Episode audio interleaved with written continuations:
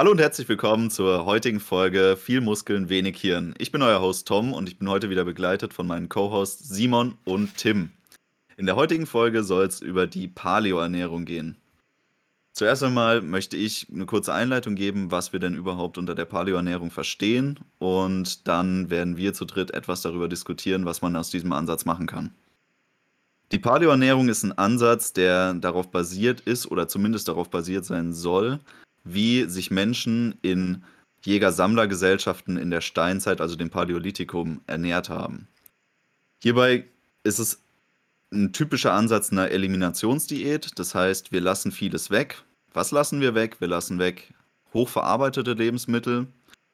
Das heißt, alles, was man fertig verpackt irgendwo kaufen kann, fällt im Endeffekt schon mal unten durch.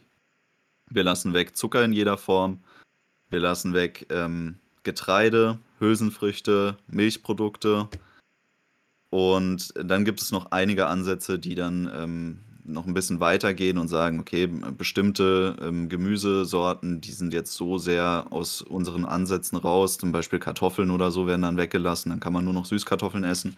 Aber das ist schon das äh, Klein-Klein der Paleo-Ernährung, würde ich sagen. Darum soll es heute gar nicht so groß gehen, sondern wir beschränken uns auf die Basics und wollen uns mal überlegen, was kann man daraus machen und warum kann es sinnvoll sein, einen Ernährungseinstieg zu machen, indem man erstmal eine Paleo-Diät macht. Hm. Ich finde es ja erstmal davon. Jetzt wollen wir Simon mal nicht aus dem Redefluss bringen hier. Ja. Ich, ich, äh, ich fand es ja eigentlich ganz interessant. Äh, ich habe mir mal einfach mal aus, aus Spaß darüber informiert, wieso man das zum Beispiel Paleo nennt. Und du hast jetzt schon angesprochen, das Paläolithikum. Das ist ja, beschreibt ja eigentlich eine Zeit in der Evolution der, der menschlichen Geschichte, oder? Und ähm, ich würde jetzt euch mal anbringen, dass das, was danach kommt, ist das Neolithikum, richtig? Genau. Das war ähm, ja, ja, ich habe meine, ich hab meine Research betrieben. Ähm, und ich meine, sozusagen, was man versucht damit durchzusetzen, ist zu sagen, dass man sich so ernährt, wie unsere evolutionären Vorgänger sich ernährt haben, weil man denkt, dass sozusagen alles, was danach gekommen ist, viel zu schnell gekommen ist, als dass sich unsere Ernährung, also dass sich unsere Verdauung und unser Körper auf diese Art von Ernährung hätte anpassen können, richtig? Genau, sehr richtig. Ja, also deswegen finde ich diesen Ansatz der Eliminationsdiät, dass man erstmal alles eliminiert, was von vorhinein äh, erstmal noch gar nicht gegeben war, finde ich nicht schlecht. Aber ich glaube, das haben wir schon für äh, zum Beispiel auch in unserer Folge zu Veganismus bereits angesprochen gehabt, dass diese Eliminationsdiäten an sich alle erstmal nicht, nicht schlimm sind.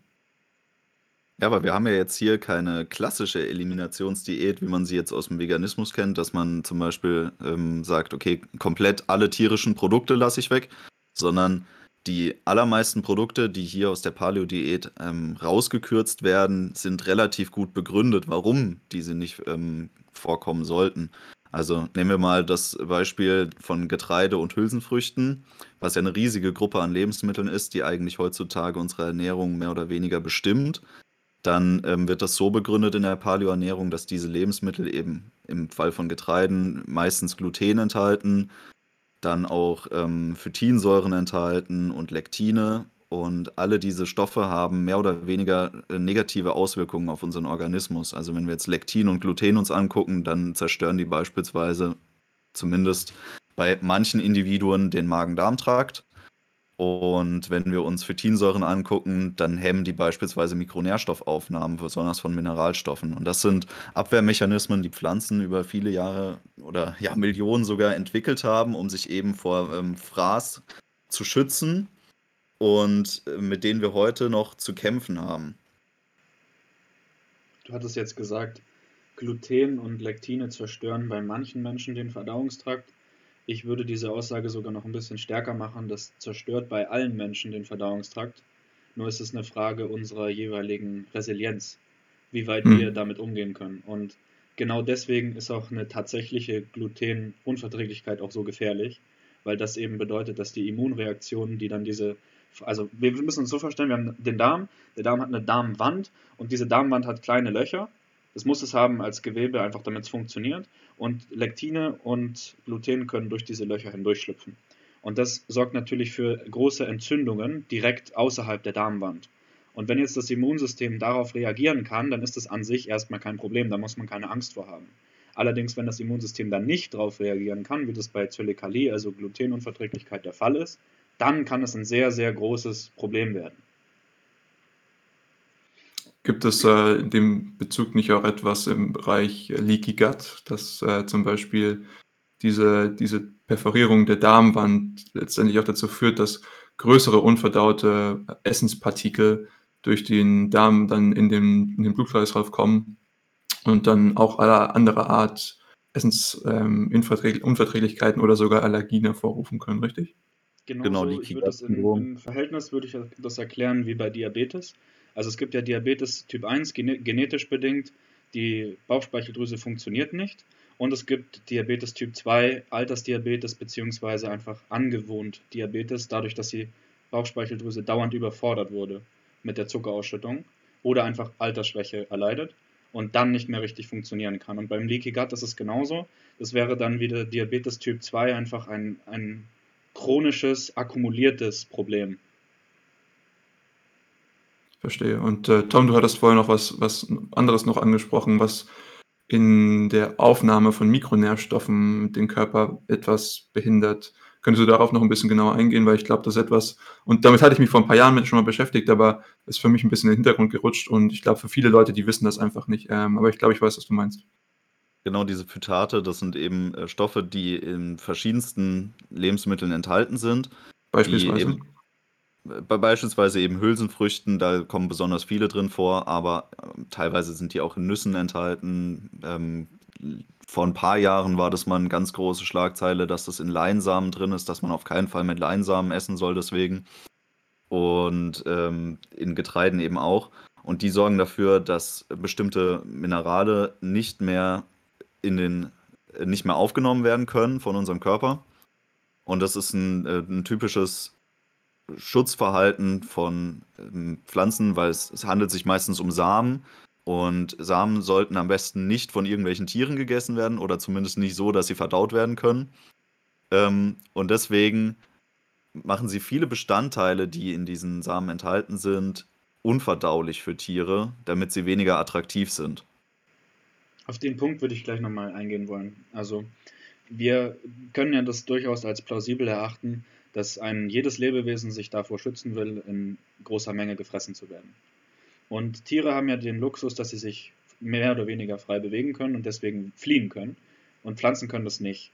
Und deswegen ist dieses Phytatproblem tatsächlich sehr, sehr re real und auch relevant, weil eben die Pflanze sich dann vor dem Fressfeind schützt, indem sie sich auf irgendeine Weise so unverdaulich macht, dass es dem Fressfeind gar nichts groß bringt, sie zu fressen und sie im Prinzip den Fressfeind als Carrier ausnutzen kann, weil dann das Tier, das den Samen gefressen hat und diesen Samen nicht verdauen kann, den Samen ja wieder irgendwo sogar im Nährboden ausscheiden wird. Hm, also chemische Kriegsführung sozusagen. Chemische Kriegsführung ja. sozusagen, ja. Und ich meine, das Wichtige, was dabei ist, wenn zum Beispiel irgendwelche kleinen Schädlinge versuchen, diese, diese Samen zu fressen, ist oftmals, dass die dann daran sterben. Bei uns ist das ja häufig, dass wir einfach nur eine, wenn wir das auf lange Zeit zu uns nehmen, dann irgendwann diese Langzeiterscheinungen haben, die dann einfach hervorgerufen werden, dass wir das wirklich für Jahre hintereinander zu uns nehmen und immer diese kleine, kleinen äh, Schädlingsein oder ähm, Schaden davon tragen von diesen äh, chemischen Kampfstoffen, wenn ich sie mal so nennen darf. Und bei Lektinen zum Beispiel ist es so, dass man die sehr gut loswerden kann, indem man, also Haferflocken zum Beispiel sind ein sehr gutes Beispiel, die halten, enthalten extrem viele Lektine. Aber wenn man Haferflocken in einem Druck, Druckkochtopf bei sehr hoher Hitze und sehr viel Druck für so 10 Minuten ungefähr kocht, dann sind eigentlich fast alle Lektine zerstört. Also wir haben die Möglichkeit über Druck und oder Hitze diese Pflanzenbausteine in der chemischen Kriegsführung aber auch wieder kaputt zu machen. Genau, und da kommen wir eigentlich auch schon zum ersten Ansatz, den ich gerne hier mal besprechen würde. Zum einen ist es natürlich sinnvoll, wenn man jetzt einsteigt in so ein Ernährungssystem, erstmal zu sagen: „Okay, ich lasse alles weg, was mir potenziell irgendwie im Weg steht in meiner Gesundheit.“ Den Ansatz finde ich sehr gut, aber weiterführend, wenn man dann über diese Phase hinaus ist, kann man sich ja Gedanken machen: „Okay, wie kann ich sinnvoll bestimmte Lebensmittel wieder in meine Ernährung integrieren, sodass ich sie für mich nutzen kann?“ Und du hattest jetzt zum Beispiel dieses, ähm, Beispiel mit den Haferflocken, die dann dann halt im Druckkochtopf gekocht werden, gebracht. Damit ist das Lebensmittel ja quasi entschärft, sagen wir mal so. Genau. Ähm, was man auch machen kann, beispielsweise bei Hülsenfrüchten, ist, diese Hülsenfrüchte nur gekeimt zu sich zu nehmen. Weil durch die Keimung entsteht eine extrem hohe Enzymaktivität in der Hülsenfrucht. Nehmen wir jetzt mal als Beispiel eine Erbse. Und diese Enzymaktivität sorgt dafür, dass diese Abwehrstoffe, die die ähm, Frucht eben enthält, abgebaut werden und somit für uns ein wesentlich besser verträgliches Lebensmittel entsteht. Natürlich müssen die hinterher immer noch gekocht werden, das ist klar. Aber durch solche kleinen Tricks, die wir eben aufgrund unserer Erfahrungen heutzutage anwenden können, können wir viele Lebensmittel wieder reintegrieren, auch in Paleo-Ansatz. Nur muss man da erstmal drauf kommen. Und das ist das Hauptproblem und deswegen halte ich es für sinnvoll, erstmal mit einer Eliminationsdiät anzufangen. Hm. Wir könnten hier auch gleich mal ein paar actionable Items geben. Wie, wie würde man dieses Keimen denn vornehmen? Was würde man da machen? Man kann ganz einfach sich Keimgläser besorgen. Das sind ähm, Einmachgläser, die haben einen äh, perforierten Deckel. Meistens ist da einfach ein Metallsiebaufsatz drauf. Und die kann man sich ganz simpel in die Küche ans Fenster stellen. Muss man nicht mal, eigentlich brauchen die nicht wirklich Licht. Muss dann halt jeden Tag äh, ein bisschen Wasser durchspülen, und nach ein paar Tagen kann man dann, je nachdem, ähm, welchen Zustand man haben möchte, ob man jetzt Sprossen haben möchte, ob man nur Keimlinge haben möchte, die ernten und äh, ganz normal in seinem Küchenalltag verwenden. Es gibt ja auch viele Kulturen, die sowieso schon viel mit äh, Sprossen beispielsweise kochen. Denken jetzt an die asiatische Küche, da ist das ganz normal. Bei Mhm. uns ist das noch nicht so ganz angekommen, aber es lässt sich schon so ein Trend äh, mitverfolgen, dass immer mehr Leute auf den Trichter kommen, dass das sinnvoll ist. Ich habe tatsächlich vor kurzem ähm, eine ziemlich intensive Debatte gehabt über Ernährung und da kam auch auf, dass tatsächlich so Weizenkeimlinge mit zu den gesündesten Nahrungsmitteln gehören, die es insgesamt gibt. Und den Punkt fand ich ziemlich interessant, weil genau das ist so eine Theorie, mit der ich mich auch schon länger beschäftige, dass sämtliche Nahrungsmittel oder beziehungsweise natürliche Lebensformen oder deren Abwandlungen in Form von halt Samen oder Keimen, die dafür da sind, explizit neues Leben zu generieren, eigentlich ziemlich gut sind im Konsum für die Lebewesen, die sie halt konsumieren. Deswegen sind auch viele Tiere so scharf auf Eier.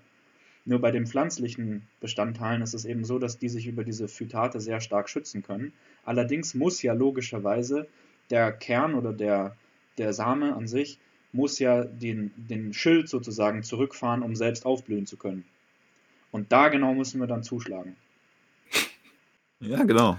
Im Endeffekt ist gar nicht das Lebensmittel an sich das Problem, sondern der Zustand, in dem wir es zu uns nehmen. Genau. Also spielt hier die zeitliche Komponente äh, sehr wichtige Rolle. Auch der Verarbeitungszustand, weil es ist ja eigentlich im Endeffekt ein Verarbeitungsschritt, den wir vornehmen müssen, da eine Keimung erstmal hervorzurufen, bevor wir dann anfangen, das zu uns zu nehmen.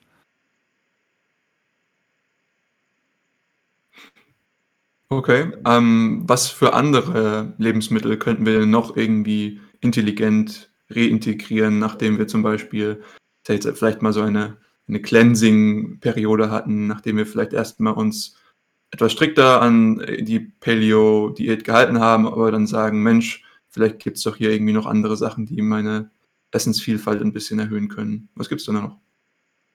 Also erstmal ist es, denke ich, interessant, sich äh, vor, bevor wir da jetzt weitermachen, anzugucken, äh, auf was basiert denn die Paleoernährung so im Grunde genommen. Und basieren tut die Paleoernährung vor allem auf Gemüse. Dazu kommt eine Proteinquelle, die meistens Fleisch, Fisch oder Eier ähm, enthält. Bei Fleisch und Fisch muss man darauf achten. In der Paleoernährung ist der Ansatz stark in die Richtung ausgerichtet, dass man sehr nachhaltige Lebensmittel nur zu sich führt, äh, zu sich nimmt. Nicht nur nachhaltig, sondern auch frisch. Das heißt, man ähm, kauft sich Lebensmittel in der höchst möglichen Qualität, die einem zur Verfügung steht, in dem Sinne halt Bio oder aus nachhaltigem Fang den Fisch. Oder man ähm, kauft sich direkt nur wild im Idealfall. Das würde am, am ehesten der Paleoernährung entsprechen.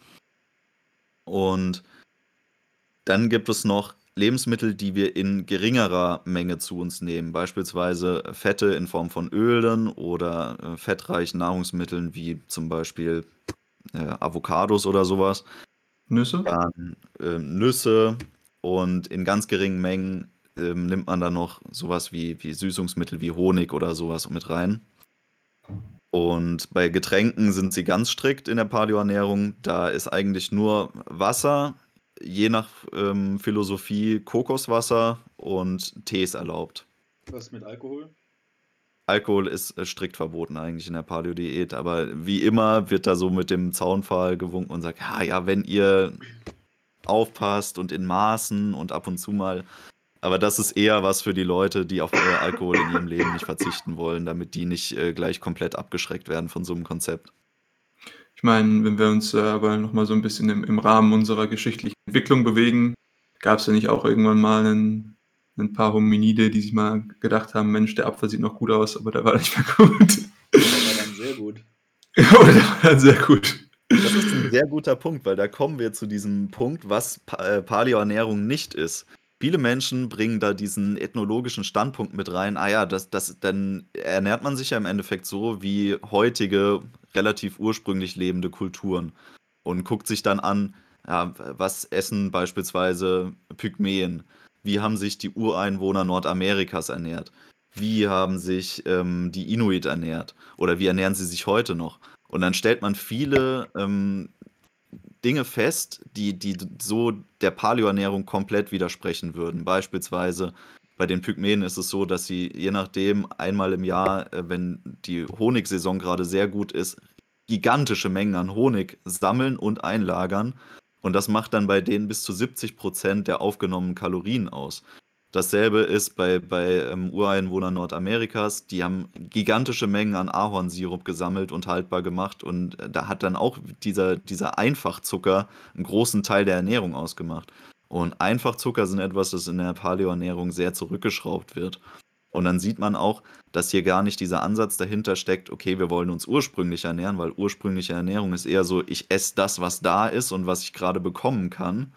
Da ist es egal, ob das jetzt gesund ist oder nicht. Es geht einfach nur darum, irgendwie Nahrungsmittel gut auszunutzen. Ähm, das ist nicht der Ansatz, äh, den Paleo vertritt. Paleo vertritt eigentlich einen gesunden Lifestyle. Also es ist eher so eine Lebensstilumstellung, die beinhaltet auch weitere Habits, also dass du beispielsweise dich natürlich bewegst und so, die über dieses Ernährungsding rausgehen und auch über diese Philosophie zu sagen, okay, ich muss mich jetzt so ernähren wie, wie, wie ein Neandertaler im übertragenen Sinne. Das ist gar nicht damit gedacht. Du sollst schon aus den Vollen schöpfen, was heute ähm, zur Verfügung steht, aber eben darauf achten, dass du gewisse Nahrungsmittel bewusst weglässt erstmal. Hm. Ich hätte jetzt hier einen interessanten Einfall gehabt, weil du das halt gerade mit ähm, periodischen Ernährungsstilen der jeweiligen Völker angekommen bist. Wie, wie stark spielt Saisonalität in so eine Ernährung rein? Weil wenn ich mir überlege, dass ich glaube, ja, natürlich muss ich nochmal auf diesen Gedanken zurückzukommen, aber ähm, früher würde man sich ja doch schon sehr stark saisonal ernährt haben. Und ich meine, da müssen wir gar nicht so weit nach hinten gehen in der Geschichte, um auf diese Saisonalität zurückzukommen. Also ich glaube, nicht mal 100 Jahre oder vielleicht etwas mehr als 100 Jahre, da spielt die Saisonalität noch einen deutlich größeren Charakter. Ja. Jetzt halt nicht, dass wir das ganze Jahr über lang Erdbeeren ähm, haben. So, also ich meine, das ist heutzutage so. Ja, ja. Ähm, aber das hatte ich auch schon irgendwann angesprochen, zum Beispiel, dass man im Winter mehr Fette isst und im Sommer mehr Kohlenhydrate und all solche Sachen. Spielt das auch irgendwie in dem Gedankenkonstrukt Paleo mit? Das ist ein guter Einwand. Das ist tatsächlich Bestandteil der Philosophie von Paleo, dass du eigentlich deine Ernährung nur auf frische Lebensmittel basiert. Und je saisonaler und regionaler so ein Lebensmittel ist, das heißt, ähm, am besten es kommt vom Bauern um die Ecke vom Wochenmarkt, desto frischer ist es und desto höher ist auch die Qualität des Lebensmittels.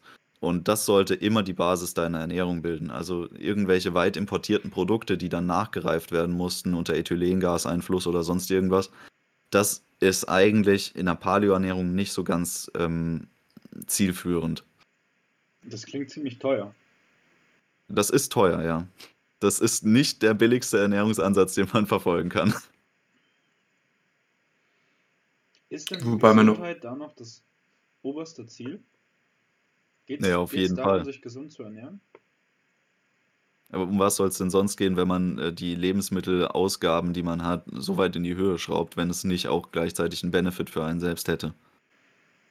Ja, beim Veganismus zum Beispiel ist es ja auch so ein, mit, doch mit einer sehr starken ideologischen Komponente behaftet. Ja, den Punkt würde ich tatsächlich sehen, weil viele Leute betreiben es sehr ideologisch und ähm, verfechten diesen paläolithischen Ansatz eben sehr, der dahinter steht was ja, wie ich bereits angesprochen habe, eigentlich gar nicht so wirklich das ist, was dahinter steht. Aber ich glaube, ähm, wenn sie diesen Gedanken verfechten, dann spielt hier immer noch Gesundheit mit. Ja? Immer noch dieser Gesundheitsaspekt, dass es so ist, wie wir uns eigentlich ernähren sollten. Und wie wir damals schon gesagt haben in unserer Veganismus-Folge, an sich ist ja auch irgendwie dieser ethische Aspekt in Veganismus enthalten. Und ich glaube kaum, dass du diesen Punkt bei Paleo machen kannst an sich. Also ich sehe ihn zumindest noch nicht. Gerade wenn du sagst, dass Eiweiß viel über Fleisch und Fisch kommen muss. Und Eier. Ich sehe trotzdem ja. ein sehr stark ethisches Argument darin, auf qualitativ hochwertige Lebensmittel zurückzugreifen. Das impliziert ja schon eine artgerechte Haltung. Gut, klar ja, die Begründung ist natürlich so ein bisschen utilitaristisch, dass man sagt, okay, das sind einfach auch die qualitativ besten Lebensmittel, wenn man die eben aus Wildfang oder aus besonders guter Haltung bekommt. Also es ist wenig ähm, ethisch begründet, aber der, der Nebeneffekt ist natürlich derselbe. Ähm, das ist auch so ein Ding, die Paleoernährung an sich, zumindest in sehr vielen Ansätzen, die ich mir so ähm, angeschaut hatte, ist gar nicht so steif. Also man schließt sehr viele Lebensmittel erstmal aus und hat aber danach die Möglichkeit, sie wieder zu reintegrieren in seine Ernährung. Zum Beispiel ist es bei Milchprodukten so, dass äh, da argumentiert wird, dass sehr viele Menschen ein Problem damit haben, Milchprodukte zu verdauen, eben wegen der Laktose oder wegen den Milchproteinen. Und dann werden sie erstmal grundsätzlich aus der Paleoernährung rausgestrichen, aber eben erstmal nur für 30 Tage. Also da wird so dieser Standard 30-Tage-Ansatz immer vertreten, dass man erstmal 30 Tage lang guckt, okay, wie verändere ich mich, wie verändert sich mein Körper, wird irgendwas besser. Und dann kann man einzelne Bestandteile, die man rausgestrichen hat, wieder reintegrieren und gucken, okay, ähm, hat das jetzt eine negative Auswirkung auf mich oder ist es okay, wenn ich das wieder anfange zu essen? Und so ist es eben bei Milchprodukten. Das wird sehr oft so propagiert, dass du erstmal konsequent sagst, okay, ich verzichte jetzt diese 30 Tage auf Milchprodukte und dann fängst du langsam wieder an, welche zu konsumieren, wo du auch wieder auf besonders hohe Qualität achtest. Also beispielsweise solltest du eher auf Rohmilchprodukte achten, auf wenig verarbeitete Milchprodukte. Also dann geht das wieder Hand in Hand mit dem äh, grundsätzlichen äh, Ansatz, den Paleo eben vertritt. Das finde ich aber super interessant, weil an sich ähm, viele andere Diäten sind sehr dogmatisch. Ja? Also wenn ich zum Beispiel jetzt halt ähm, Carnivore esse oder vegan esse, dann, dann gibt es sehr viele Sachen, die ich einfach nicht essen kann. So. Oder nicht essen werde. So, es schreibt mir ja niemand vor. Aber das finde ich sehr, sehr interessant, dass es einen, ja gut, rein theoretisch gibt es ja bestimmt irgendwelche äh, Clubs, aber die lassen wir jetzt halt mal außen vor. Ich meinte, es ist ein sehr individueller Ansatz, dahingehend, dass er sagt, okay, wir eliminieren erstmal alles und dann schauen wir, was vertrage ich. Und ich glaube sehr stark, dass eigentlich jede Ernährung beziehungsweise jede Ernährung eines einzelnen Individuums so aussehen müsste, dass er für sich individuell festlegt, was er verträgt und was ihm gut tut und womit er am besten funktioniert. Stimme zu. Es gibt ein paar ganz kleine genetische Dinge, bei denen man wirklich einfach Pech haben kann. Also zum Beispiel ähm, Laktoseintoleranz bedeutet, ich kann selbst keine Laktase produzieren, also das Enzym, um Laktose eben zu verstoffwechseln. Wenn man das nicht kann, dann kann man das einfach nicht. Hat man Pech gehabt. Das ist eine genetische Sache, das kann man auch nicht mehr ändern. Aber es gibt ganz viele Unverträglichkeiten, die liegen einfach daran, dass man über zu lange Zeit einen zu für sich selbst artfremden Lebensstil hatte. Und daher rührt dann das Problem in der Verdauung. Also ich selbst zum Beispiel, das längste, was ich mal gefastet habe am Stück, das waren knapp 300 Stunden, also etwas über zwölf Tage.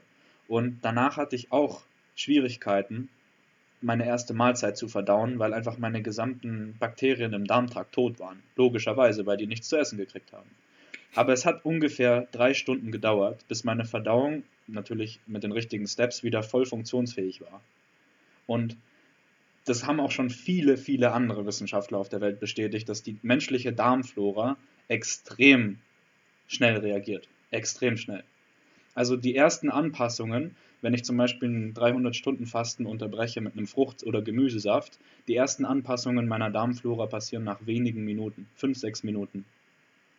Und die Tatsache, dass wir wissen, dass das so flexibel und so plastisch ist, bedeutet, wenn ich ein chronisches Problem habe mit Sachen, die man nicht auf konkrete genetische Defekte zurückführen kann, dann ist es irgendwo in meinem Verhalten begründet. Super interessanter Ansatz, ja. Also es gibt ja oftmals auch, dass man sagt, äh, du, du bekommst nicht das, was du isst, sondern du bekommst das, was dir deine Darmflora übrig lässt. Ähm, Genau, so ist ich es. glaube, äh, ja, und ähm, also ich meine, das ist einer der trotzdem, Aspekte. Trotzdem ist das, was wir essen, ganz konkret der beste Proxy, um Ja, zu natürlich. schätzen, was denn ankommt. Mhm. Ja. Aber wenn das Sieb scheiße ist, ja, dann bringt es dir nichts, wenn du da was Gutes durchschüttest. Weil dann kommt nichts an. Mhm. Definitiv. Also ich glaube auch, dass diese ganze Forschung rund um Darmflora in den nächsten fünf bis zehn Jahren einer der größten Wachstumspunkte in, im Bereich der Ernährung sein wird. Ähm, und auch mittlerweile noch schon ist. Also, aber ja.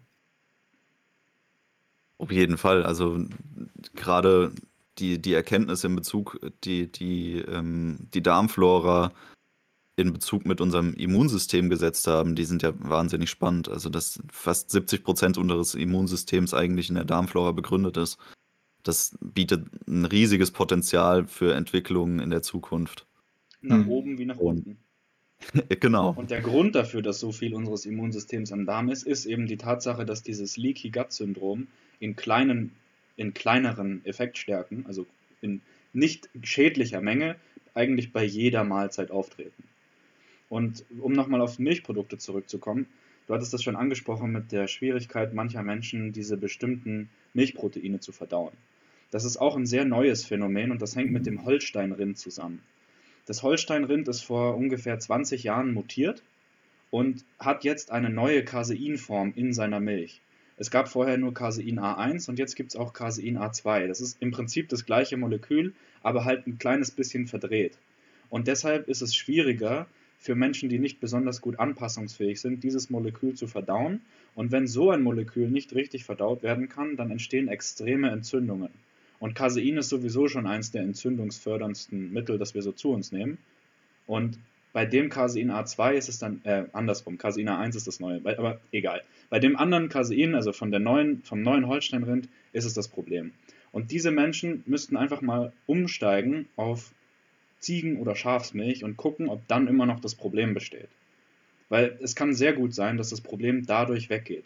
Es ist nur so, dass die Kuhmilch, die wir heutzutage trinken, größtenteils von Holsteinrindern kommt, weil das einfach die industrielle Rindersorte ist. Also es gibt, gibt eigentlich keine anderen Rinder mehr. Du meinst, die ist einfach am produktivsten. Genau, die würde halt genau dafür gezüchtet. So wie wir ja auch bei Hühnern zum Beispiel eigentlich immer die gleiche Art haben, haben wir das bei Rindern auch. Das ist ja eigentlich schon ein ziemlich cooler Praxistipp, wenn man jetzt sagt, okay, ich habe jetzt meine 30 Tage Paleo gemacht und habe mal geguckt. Und jetzt möchte ich so langsam wieder Milchprodukte in meine Ernährung integrieren, dass man eben nicht mit dem vollen Angebot einsteigt und sagt, okay, ich mache jetzt wieder Schafskäse, Ziegenkäse und Kuhmilch, sondern dass man beispielsweise sagt, okay, ich steige langsam ein und benutze erstmal nur äh, Ziegen- und Schafsmilchprodukte und arbeite mich von da aus vor. Ein- Schon um einfach mal zu testen, okay, liegt es vielleicht an diesem ähm, Protein in der, in der Kuhmilch, das mir Probleme bereitet, oder liegt es vielleicht doch an Milchprodukten generell? Was durchaus sein Ähm, kann. Ja. Was, was ich mir allerdings denke, ist, dass diese, diese Art voranzugehen et, etwas braucht, was ich glaube, die wenigsten haben heutzutage, und das ist äh, eine Art Selbstreflexion, wie sich der Körper auf gewisse, Unsere Zuschauer ja. ausgeschlossen. unsere Zuschauer natürlich immer ausgeschlossen, ihr seid die Besten, ähm, aber wie die Reaktion des Körpers auf gewisse Inputs ist, ja. Und ich glaube, da braucht man schon ein, ein gewisses Maß an Selbstreflexion und auch irgendwie äh, Introspektion, um das herauszufinden. Was natürlich auch eine interessante Challenge ist, auf jeden Fall. Du hast es ja schon oft gesagt, Simon. Bei Ernährungen muss in der Studiengröße n gleich 1 sein. Ich muss das konkrete Experiment an mir selbst durchführen und gucken, wie es mir damit geht. So genau wird es dann hier auch sein. Allerdings halte ich Paleo tatsächlich, so wie Tom das schon gesagt hat, für einen sehr guten Anfang, um sich mal konkret mit der persönlichen Ernährung auseinanderzusetzen. Weil es gibt einfach ein paar Themen, dazu gehören Ernährung, Sport und Schlaf, vielleicht sogar auch ähm, direkte Sozialbeziehungen und Sexualität, mit denen wir uns einfach auseinandersetzen müssen, weil wir nicht drum kommen. Weil wir bestimmte Bedürfnisse haben, die wir einfach befriedigen müssen. Und wenn wir diese Bedürfnisse falsch befriedigen, dann entsteht eine Art fremder Lebensstil und das ist wie mit einem Käfighuhn, das geht halt dann irgendwann ein. Und das muss ja nicht unbedingt sein. Ja, also was man eigentlich entwickeln muss, ist so ein Verständnis von seinem eigenen Körper als eine Art Laboratorium, in dem man verschiedene Experimente durchführen kann. Und das ist ein Ansatz, den sehr viele Leute im Kraftsport das erste Mal für sich entdecken, dass sie merken, okay, wenn ich das so mache, dann passiert auf einmal was ganz anderes mit mir. Wenn, wenn Leute spezifische Muskelfunktionen entdecken, wenn Leute anfangen, mit Trainingsansätzen rum zu experimentieren. Und über diesen Step kommen sehr viele Leute dann in diesen Bereich Ernährung rein und merken, okay, hey, hier kann ich ja weitermachen auf einmal. Hier ist auch viel Potenzial und ich kann gucken, was tut mir gut, was braucht mein Körper vielleicht auch von mir. Und dieses Grundverständnis zu entwickeln, dass man nicht einfach nur passiv ist und einfach nur Konsument ist, sondern dass, dass man sehr genau darauf achten sollte, was passiert mit mir, nachdem ich konsumiert habe oder wie ich konsumiere das ist total wichtig für sich selber rauszufinden. Und ich bin vollkommen bei dir. Problem ist heutzutage, dass wir halt sehr, sehr viele Einflussfaktoren haben, die sich ständig ändern. Und da dann irgendwie die Effektstärke von einer Änderung irgendwie rauszufinden, kann, kann nicht immer einfach sein. Aber nichtsdestotrotz gebe ich dir vollkommen recht, dass man das eigentlich so, so machen sollte. Und es gibt auch genug Leute, die das erfolgreich so umsetzen. Also es ist nicht, dass es unmöglich ist. Das ist ja eigentlich das Schöne an der Paleoernährung, dass erstmal eine große ähm, Bandbreite an Lebensmitteln ausgeschlossen wird, die potenziell eben schädlich sind in deiner Ernährung. Und dadurch, dass du hinterher die Möglichkeit hast, zu reintegrieren, kannst du genau rausfinden, okay, was war jetzt wirklich spezifisch schädlich für mich? Und nicht dieser dogmatische Ansatz zu sagen, ah, ich ähm, ich ernähre mich jetzt nur vegan oder ich ernähre mich irgendwie rohköstlich und schließe generell aus, dass ich mich jemals wieder anders ernähre. Genau, also das, das schließt halt jede Form von Individualismus aus. Und das ist auch so, das sind Sachen, die mir zum Beispiel an Carnivore und Veganismus halt einfach überhaupt nicht passen. Ne? Dass es null individuell ist. Und ich meine, wir wiederholen uns, wir drehen uns im Kreis, aber Ernährung muss individuell sein, ja. Ich möchte nochmal auf was zurückkommen, was wir vorhin gesagt hatten. Und zwar, dass es nicht nur auf das ankommt, was man isst, sondern eben vor allem auf das, was verdaut wird. Und da müssen wir auch ganz wichtig, wenn wir solche längerfristigen Dogmas untersuchen, uns vor Augen führen, dass sich unsere Verdauungskapazität im Laufe des Lebens verändert. Und gerade bei Veganismus zum Beispiel, wo wir ja auf Tierprodukte, die in der Tendenz sehr viel leichter verdaulich sind, verzichten, müssen wir uns im Hinterkopf behalten, dass wenn ich 80 bin oder 70, meine Verdauung nicht mehr so leistungsfähig ist und das bedeutet, dass der Anteil an Nährstoffen, der verloren geht, immer größer wird. Und ein großes Problem, was viele alte Leute haben, ist, dass sie einfach nicht genug Eiweiß in ihrem Blutkreislauf kriegen. Weil sie erstens nicht mehr den Appetit haben, den sie hatten, als sie jünger waren, und zweitens die gleiche Eiweißmenge, die sie vielleicht immer noch essen, nicht mehr so gut resorbiert werden kann. Das ist wahr, aber solche Ernährungsansätze, ich sag mal, ich, ich würde das Feld jetzt sogar noch weiter fassen und sagen, okay, da, da, da fällt auch sowas wie eine High-Carb-Ernährung drunter oder eine Low-Carb-Ernährung oder eine Ketogene, die ähm, schränken einen so weit ein, lassen aber gewisse Hintertüren offen. Bei Veganismus ist diese Hintertür zum Beispiel, dass man jetzt nicht spezifisch ähm, verarbeitete Lebensmittel ausschließt. Das heißt, man kann Lebensmittel wieder besser verdaubar machen, indem man sie schon vorverarbeitet äh, zu sich nimmt. Das ist was, das jetzt ein, ein Ding ist bei der Paleoernährung, diese Hintertür wird eben nicht offen gelassen. Du kannst nicht zurückkehren zu ähm, verarbeiteten Lebensmitteln, wenn du dich für den Weg entschieden hast. Sondern du musst dann anfangen zu gucken, okay, wie, wie kann ich was daraus machen aus diesen frischen Lebensmitteln, was schon ein Problem sein kann im Alter, wie du schon gesagt hattest. Aber dafür hat man eben diese hohe Bandbreite an Lebensmitteln, auf die man zurückgreifen kann, die es einem dann doch wieder ermöglichen, okay, dann, dann schaue ich halt, dass ich gewisse tierische Produkte zu mir nehme, die, die für mich wesentlich leichter zugänglich sind. Eier zum Beispiel. Eier oder halt, wie gesagt, Milchprodukte, wenn man sie reintegriert hat. Hm.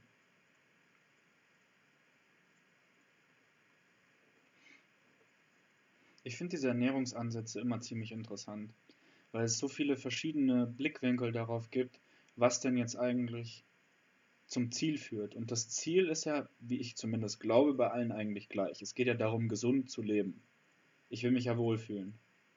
Und ein, ein Thema, das jetzt immer wieder aufgetaucht ist in den verschiedensten Episoden, die wir dazu gemacht haben, war Entzündungsmanagement. Es geht immer irgendwie um Entzündungen.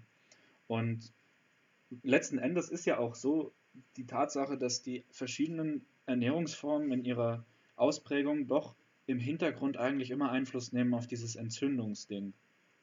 Also die vegane Ernährung, wenn richtig durchgeführt, ist ja eigentlich auch relativ zuckerarm, zumindest was raffinierten Zucker angeht, und ist ja auch sehr arm an diesen, ja, in Anführungsstrichen schlimmen Proteinen aus tierischen Quellen. Und wenn jetzt Menschen genau damit ein Problem hatten, dann werden sie ja bei der veganen Ernährung einen wahnsinnigen Gesundheitsboost erfahren. Und wenn sie damit jetzt aber vorher kein Problem hatten, dann werden sie keinen wahnsinnigen Gesundheitsboost erfahren. Und so sagt die eine Person, hey, das hat super viel gebracht. Und die andere Person sagt, hey, das hat gar nichts gebracht. Weil eben der Problemherd woanders war. Und Paleo macht ja im Endeffekt nichts anderes, als auch wieder auf dieses Entzündungsmanagement ähm, einzuwirken. Und zwar über die raffinerierten Produkte, über die verarbeiteten Sachen, die ja bei vielen Leuten vielleicht auch das Hauptproblem der Entzündungen darstellen. Also ich, ich würde wetten, dass jemand, der ein Leaky Gut Problem hat oder generell ein Problem mit einfach zu viel Gluten und zu viel ähm, generell Phytaten, aber eben vor allem Gluten, dass diese Person einen wahnsinnigen Vorteil daraus ziehen würde, Paleo zu machen und dann zu einem großen Paleo-Verfechter werden wird, wo das wieder bei anderen Leuten, die zum Beispiel hauptsächlich ein Problem dadurch haben, dass sie zu viel tierisches Eiweiß im Blut haben, wieder gar nichts bringen würde. Ja, also stimmt.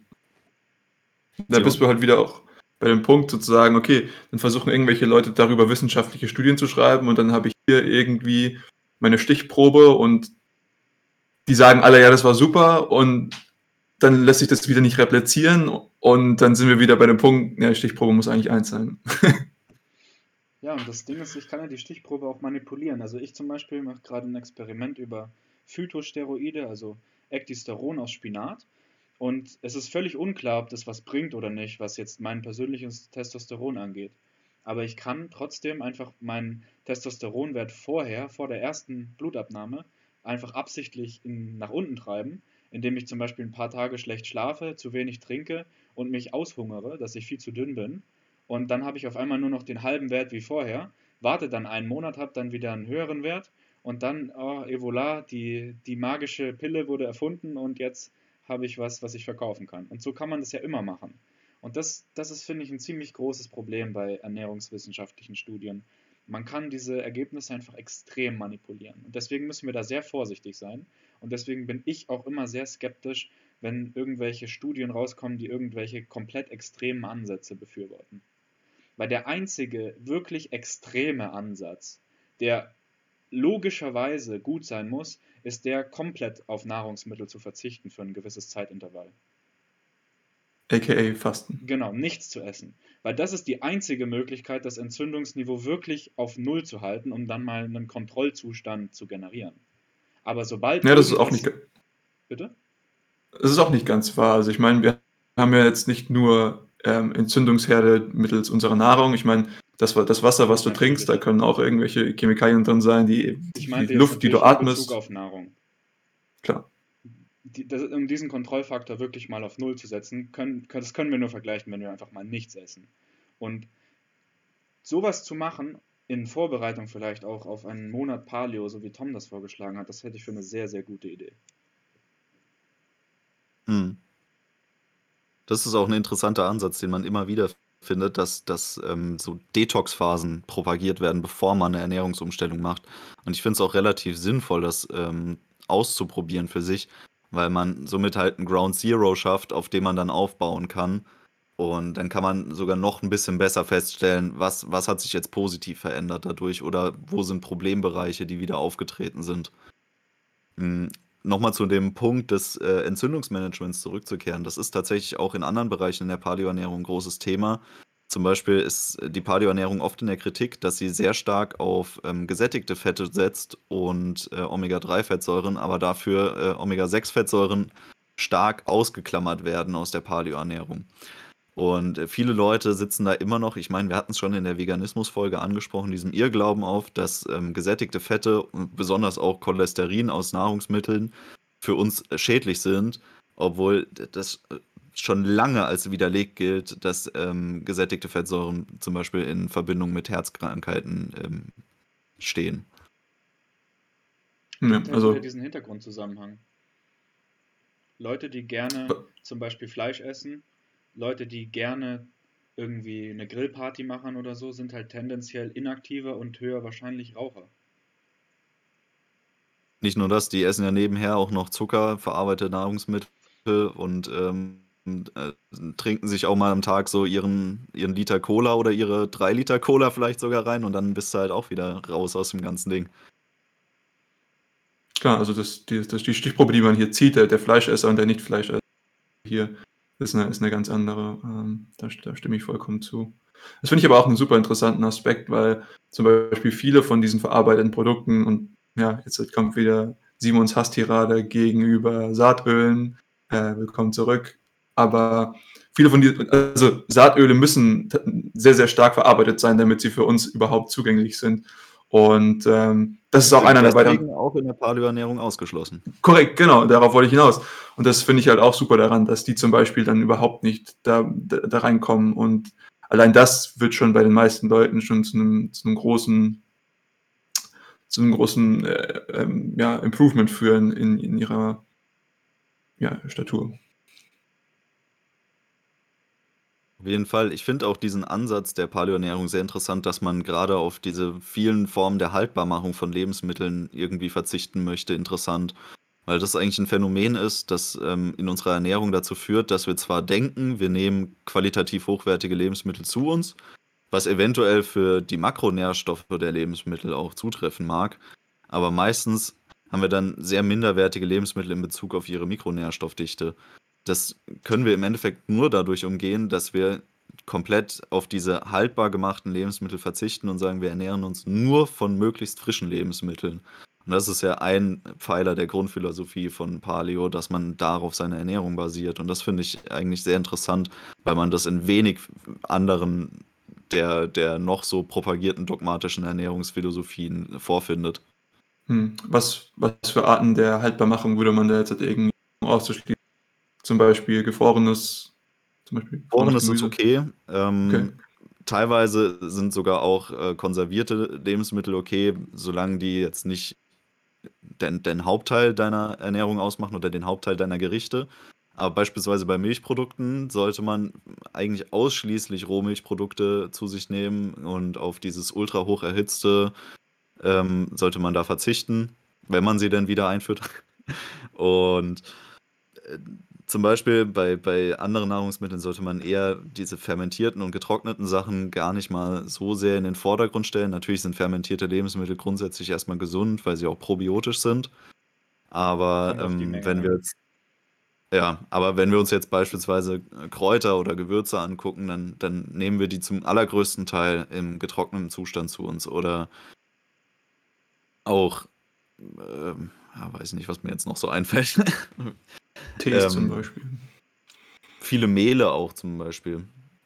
Und da. Frage, ja. Die Sache, die mich beschäftigt: Paleo, was sagt Paleo zu chemischen, synthetischen Nahrungsergänzungsmitteln?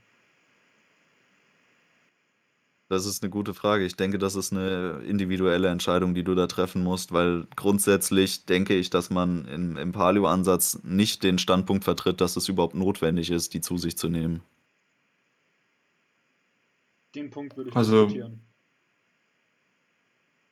Ich bin ich auch meine, der Meinung, dass, ähm, äh, Supplements sehr sinnvoll sind fürs Individuum, auch wenn man, äh, an Gesundheitsimprovement, äh, geht. kommt, glaube ich, auch auf deine Ziele drauf an, ja? Wenn du jetzt halt 'nen Hochleistungsathlet bist, ähm, der an die Grenzen seiner seiner körperlichen Kräfte zum Beispiel stößt, ähm, dann kommt man vielleicht nicht mit einem mit 'nem konventionellen, äh, Paleo-Ansatz dahin. Ja, dann dann muss man halt, glaube ich, gewisse Nährstoffe noch irgendwie supplementieren. Welche zum Beispiel? Ich kann mir vorstellen, dass es sehr schwer wird, sonst Eiweiße zu sich zu nehmen. Ich weiß gar nicht, wie sieht es zum Beispiel mit sowas aus wie Kreatin? Ähm, ich meine, ich kann ja jetzt äh, im Paleo würde ich jetzt einfach anfangen, äh, Hunderte von Litern von Rinderblut zu trinken. Ähm, aber das kann ja auch nicht der Weisheit letzter Schluss sein, oder? Es steht dir aber prinzipiell offen, das zu tun. Im Kanister dann. Okay. Ja. Lord Dracula lässt grüßen, okay. Äh, im Ja, Idealfall das aus ist, einer das ist echt so eine Sache, die mich beschäftigt, weil ähm, die, die körperliche Leistungsfähigkeit mal dahingestellt. Ich will ja heutzutage hauptsächlich mein Geld verdienen mit meinen Gedanken und mit meiner kognitiven Leistungsfähigkeit. Und die ist ja extrem hoch korreliert mit meiner körperlichen, nicht unbedingt Leistungsfähigkeit, aber Unbeschwertheit. Also ich darf keine, keine Mängel an irgendwelchen Nährstoffen irgendwo haben, wenn ich eine hochfunktionelle Psyche haben will. Und bei den heutigen Nahrungsmitteln ist es einfach so, dass viele auf Böden wachsen, die nicht ausreichend versorgt sind, um diese Nährstoffe in egal welcher Menge ich dann das Endprodukt konsumiere, zu decken. Das stimmt, Mhm. da würde ich dir recht geben. Und ich glaube, wir leben auch heutzutage in, in, in Umgebungen, wo der Körper vielleicht vorhandene Nährstoffe auch für andere Prozesse braucht, um gewisse Schadstoffe aus zum Beispiel Luft und Wasser oder auch aus den, der Nahrung irgendwie erstmal rauszubekommen. Und dann reicht das, was ich ihm sozusagen nur über die Nahrung zufüge, vielleicht auch gar nicht mehr aus, um mich dann optimal für meine anderen Prozesse zu versorgen.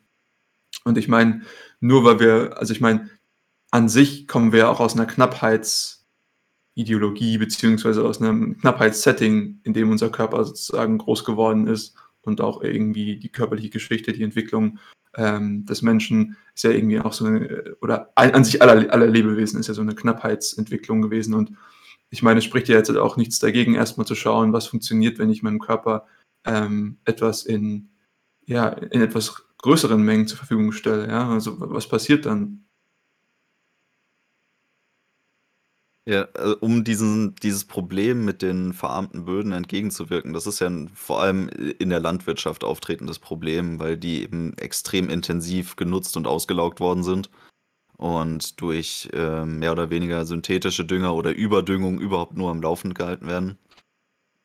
Dem, diesem Strudel der, der Lebensmittelqualität entgegenzuwirken, das ist eigentlich eine sehr individuelle Aufgabe, indem man zum Beispiel darauf achtet, im Rahmen seiner eigenen Möglichkeiten sich selbst mitzuversorgen mit gesunden Nahrungsmitteln, was natürlich dann wieder diesen Saisonalitätsansatz und den frische Ansatz sehr stark unterstützen würde in der Paleoernährung. Aber es ist natürlich jedem klar, dass das den allermeisten Leuten heutzutage gar nicht zur Verfügung steht, die Möglichkeit, sich selbst zu versorgen, zumindest zum Teil. Ganz kleine Sachen kann man immer machen, ein paar Kräuter anbauen oder so. Das ist, denke ich, sowas, das äh, kriegt jeder hin, der ein Dach über dem Kopf hat.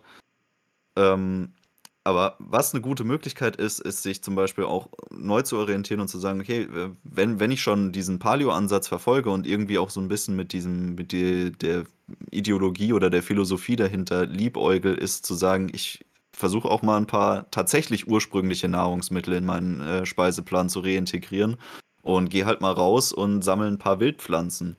Weil das ist ja auch ein ganz großer Kritikpunkt, der immer wieder kommt, dass äh, die, dieser Paleo-Ansatz zwar sagt, ja, wir, wir grenzen alles aus, was irgendwie dann im Zuge des ne Neolithikums unseren Speiseplan bereichert hat, aber die Leute essen dann halt zum Beispiel Blumenkohl oder andere sehr stark gezüchtete Pflanzen, die so im Paläolithikum den, den Jäger-Sammler-Gesellschaften nie, niemals zur Verfügung standen. Was natürlich, wie gesagt, nicht der Sinn der Paleoernährung ist, zu sagen, wir ernähren uns tatsächlich wie ein Steinzeitmensch, sondern wir orientieren uns daran. Trotzdem kann es interessant sein zu sagen, ich integriere eben wieder ein paar wilde Nahrungsmittel in meinen Speiseplan und umgehe somit eben auch diesen Nährstoffverlusten, die wir durch die moderne Landwirtschaft eben äh, in den Nahrungsmitteln registrieren können. Finde ich tatsächlich einen interessanten Ansatz, weil es, glaube ich, den Leuten auch eine etwas größere Verbindung zu ihrer Umgebung und vielleicht auch zu ihrem ja, nahen, äh, ihrer nahen Natur gibt, so in die Wälder, die Wiesen etc. Ja, Finde ich nicht schlecht.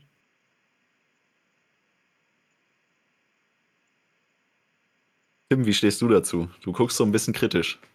Ja, du, die allermeisten Menschen auf der Welt wohnen in Großstädten in Küstennähe und haben jetzt nicht direkt Zugang zu Wald oder sowas. Also ich, ich halte den Tipp für durchaus sinnvoll, nur frage ich mich, wie praktisch relevant das dann am Ende ist. Vor allem ich persönlich habe nicht die Lust, mich auseinanderzusetzen mit welche Pflanze kann ich essen, welche Pflanze kann ich nicht essen, wie sieht die aus, wie sieht die nicht aus.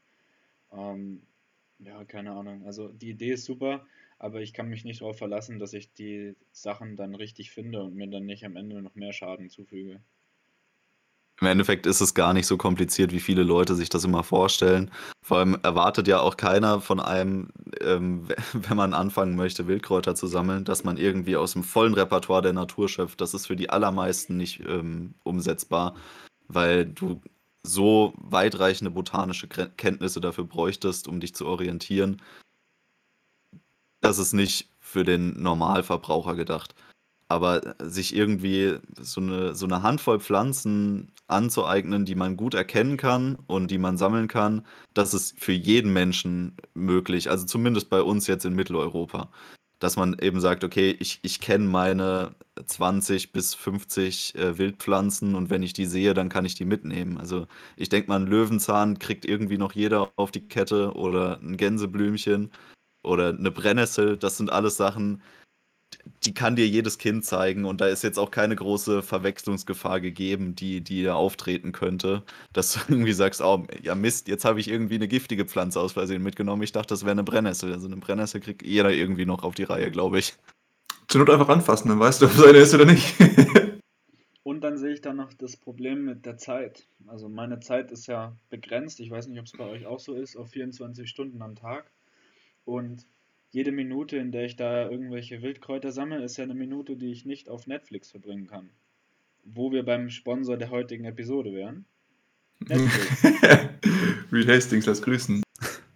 Ich meine tatsächlich, ja, das ist aber auch eine Überlegung, die jeder für sich dann noch irgendwie machen muss, weil natürlich, wenn du zum Beispiel Nahrungsmittel zu dir nimmst, die nicht zubereitet und vorbereitet sind, dann musst du eine gewisse Art der Zu- und Vorbereitung durchnehmen. Und allein schon, wenn du sagst, ich äh, habe jetzt halt diese, diese Sprösslinge, die ich mir erstmal für ein paar Tage oder, oder Wochen auf die Fensterbank stellen muss, bevor ich sie essen kann, das ist ja alles irgendwie ein, ein gewisser Prozess, der da rein spielt. Und natürlich hat man dann deutlich mehr Aufwand für die Zubereitung seines Essens. Aber für mich kommt da natürlich rein, ich weiß dann, was ich esse. Ähm, und man hat dann einfach eine viel größere Wertschätzung von seinem Essen. Ja, wenn ich jetzt halt irgendwo eine Pizza reindresch, wohingegen wer, irgendjemand, der schon mal Pizzateig selbst gemacht hat und selbst irgendwie eine ganze Pizza, das ist kein großer Aufwand so, aber selbst das ist für mich schon deutlich mehr Genuss, als wenn ich mir jetzt irgendwo eine Pizza selbst rein, also oder irgendwo, die dann irgendwie selbst, ja, einfach esse, so. Äh, allein das schon und ich glaube, sowas würde vielen Leuten auch nicht, nicht schlecht tun. Es könnte ja sogar Menschen geben, die Spaß daran haben, im Wald und in der Natur rumzulaufen. Ich würde sogar sagen, dass es ziemlich essentiell ist für einen Menschen, ähm, täglich irgendwie Zeit in der Natur zu verbringen. Das, da, da kommen wir auch schon wieder dazu, dass Paleo eben nicht nur ein Ernährungsansatz ist. virtuell ist, Mann. Hauptsache in der Natur. Gut, da kannst du dann nichts mehr sammeln, wenn es virtuell ist. Paleo ist eben eine Art Lebensstil, der, der da ähm, übermittelt werden soll und nicht nur einfach eine Ernährung. Und zu diesem Lebensstil gehört eben auch, dass man so eine Art Verbindung zur Natur wieder aufbaut und zur Natürlichkeit. Und da gehört auch dazu, dass man mal rausgeht und äh, einen Waldspaziergang macht oder wenigstens mal in den Park geht oder so. Also im Park würde ich jetzt tatsächlich keine Wildpflanzen sammeln. da sind zu viele Hunde unterwegs, aber Leute, die eben die Möglichkeit haben, die jetzt nicht in irgendwelchen Großmetropolen gefangen sind, äh, die sollten dann doch schon mal irgendwie versuchen, in den Wald zu kommen und sich da umzugucken. Oder irgendwo ist bestimmt auch ein relativ natürlicher äh, Feldbereich, in dem man spazieren gehen kann. Und wenn man dann eh schon da unterwegs ist, dann kann man auch mal diese, diese Sekunde in Anspruch nehmen, die es braucht, um sich zu bücken und äh, eine Handvoll Brennnesselblätter für, fürs Abendessen zu pflücken. Das ist jetzt wirklich nicht zu viel verlangt, glaube ich. Also ich finde die Idee super. Da kann man so Gesundheit holistisch miteinander verbinden, die verschiedensten Aspekte. Ernährung, Spaziergänge, vielleicht sogar noch Spaziergänge mit anderen Menschen. Dann kann man sogar noch soziale Interaktion pflegen und dabei dann noch äh, was für die Ernährung tun. Das ist doch was. Hm. Und ähm, aber das, das letzte Mal, als ich nachgeschaut Zeit, die ich nicht auf Netflix verbringen kann. Ja, aber das letzte Mal, als ich nachgeschaut habe, war das kostenlos, ehrlich gesagt. Netflix? Genau. Mit unserem ähm, Code?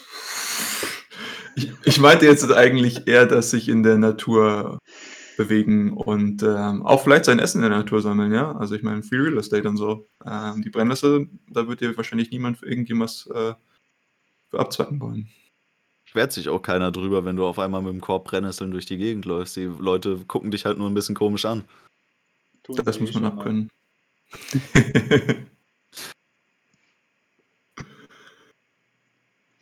ja, fällt euch noch irgendwas ja. ein?